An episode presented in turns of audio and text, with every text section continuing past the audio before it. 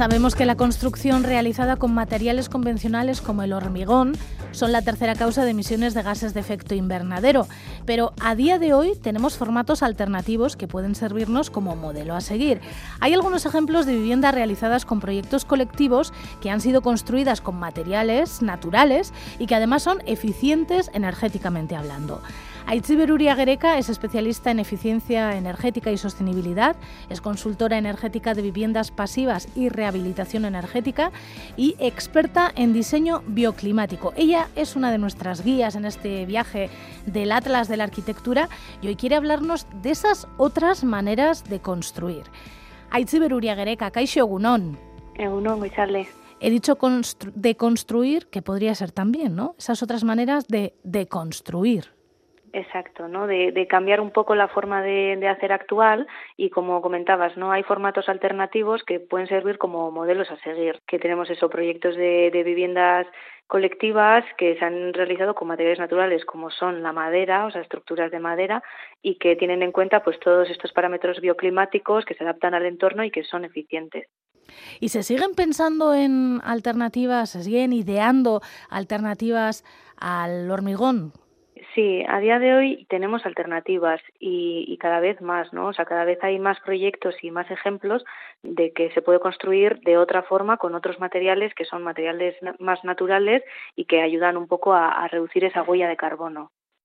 Normalmente cuando pensamos en las construcciones bioclimáticas o las que se hacen con materiales naturales, pensamos que solo se pueden hacer en zonas rurales o que son casas pues, de una o dos eh, pisos, viviendas unifamiliares, pero ¿se podrían construir en ciudades? ¿Se podrían hacer edificios, por ejemplo, de diferentes pisos? Sí, exactamente. O sea, normalmente tenemos la idea de que la bioconstrucción o la construcción con materiales naturales solo se puede dar en una zona rural o que solo sirve para construir, pues eso, casas pequeñas, aisladas, ¿no? En plena naturaleza. Tenemos esa imagen de las viviendas como un poco con formas redondeadas, ¿no? Que están apartadas, ¿no? Eh, y realmente pues se puede dar la bioconstrucción también dentro de una ciudad, ¿no? Y como comentas, pues se pueden hacer edificios de, de varias alturas, edificios polifamiliares que pueden estar dentro de las ciudades aplicando eso, la bioconstrucción y, y el concepto de construir en comunidad. Por ejemplo, uno de esos ejemplos sería la borda de Barcelona, la famosa borda de Barcelona. Sí, tenemos el ejemplo de la borda, ¿no? Eh, ahí son 28 viviendas que se han construido eh, en la zona de Can Batlló, ¿no? Allí, pues el terreno fue cedido por el Ayuntamiento de Barcelona y para la construcción del edificio pues se generó una cooperativa de vivienda conformado ya por las vecinas que pasarán a ser miembros de la comunidad y pues esta cooperativa pasaba a ser la promotora del edificio, ¿no? Formando parte pues en toda la toma de decisiones en cómo se va a construir y qué espacios comunes son necesarios para ellas, ¿no? Pues esta vivienda tiene siete plantas, ¿no? Que son 26 metros de altura y el 80% de la estructura está construido con madera laminada, ¿no? tipo CLT, y esta madera está obtenida del pino radiata de los, de los bosques de Euskadi, en este caso. Y pues potencialmente este edificio guarda unas 534 toneladas de CO2 captadas por los árboles a lo largo de toda su vida, ¿no?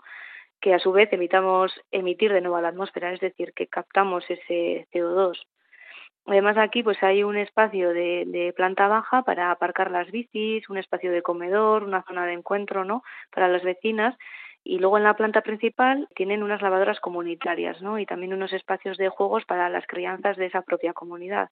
Y luego pues en la azotea han generado un espacio de, un huerto comunitario, ¿no? O sea que al final han pensado pues en todos esos espacios de, de encuentro para ellas. ¿Y hay eh, alguna otra ciudad que tenga construcciones de este tipo? Sí, hay diferentes ciudades que han replicado un poco este modelo, ¿no? Tenemos, por ejemplo, en Madrid, tenemos la vivienda de, de entre ¿no? Que, aquí también es un formato de cohousing de 17 viviendas que tienen diferentes espacios comunes, ¿no? La, la cocina, lavandería, espacios de trabajo. Y este edificio también cumple con los estándares de vivienda verde, ¿no? con un análisis de ciclo de vida de todos los materiales que se han utilizado, con un diseño bioclimático que hace que se adapte al entorno donde está, también una gestión sostenible del agua, eh, además también tiene alta eficiencia, ¿no? Porque tiene bajos requerimientos energéticos, porque está bien aislada y bien adaptada y tiene un aporte de energía renovable con paneles fotovoltaicos comunitarios en la cubierta, ¿no? Eh, y aparte, pues eso, todos los materiales utilizados en la construcción de este edificio, pues son orgánicos hasta el punto de utilizar, pues barnices orgánicos, pintura vegetal y demás. Y al final son cuatro plantas a 17 metros de altura construidas también en madera. ¿Esto qué son? ¿Edificios más caros que los habituales? Realmente el, coste que tiene, bueno, el coste de todos los edificios depende también mucho de los acabados, de, muchas decisiones que se van tomando a lo largo de la construcción. Pero a nivel de costes, pues no supone un mayor coste que un edificio eh, realizado por hormigón. Otra ciudad también que es bastante vanguardista con respecto a las construcciones con madera es Copenhague y Dinamarca en general, ¿no? Sí, eh, a nivel europeo también hay muchos ejemplos de este tipo. Yo creo que al final son ejemplos que, dan pie a que, a que haya más proyectos que, que, sigan la misma línea. ¿no? Para mí son un ejemplo de la importancia que tiene la comunidad y de construir de forma más sostenible teniendo en cuenta las necesidades de las personas. ¿no?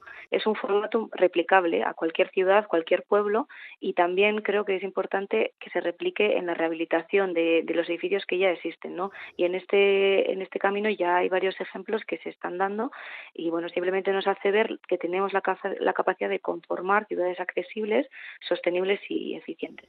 En el Estado francés, el Gobierno tomó la decisión de que los edificios que se construyeran a partir del 2022 debían ser la mitad de madera, es decir, el 50% de la construcción debía ser de madera. ¿Esta podría ser una manera de transición hacia del cemento hacia otros materiales más naturales?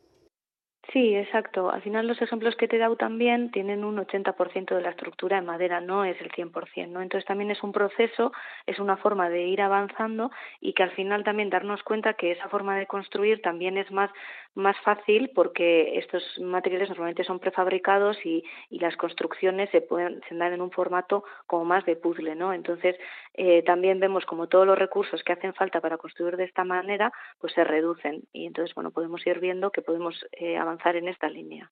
¿En Euskal Herria tienes constancia de que haya algún edificio de este estilo o alguna idea de construcción de algún edificio de este estilo? Sí, en Euskal Herria tenemos algunos ejemplos. Por ejemplo, en Ondarribia hay un edificio de, de 68, 65 viviendas que es un edificio eh, de protección oficial, ¿no? Y también es de cinco plantas y está construido en madera. Eh, y luego también en Iruña, en Pamplona, tenemos la, Universidad de la Facultad de Ciencias de la Salud, que también está construida en madera y tiene cinco plantas. ¿no? Al final, pues son ejemplos que, se están dando cada vez más. Pues Aitziber Uriaguereca, como siempre, un placer estar contigo y compartir todos estos conocimientos para, bueno, dar a conocer también a las personas que nos están escuchando que hay posibilidades y que hay alternativas de construcción diferente a a la que en los últimos años se ha impuesto, que es el cemento, ¿no? Exacto, no es una forma de dar alternativas. Es que ricasco benetan eta horrengor arte. Zuri, es que ricasco.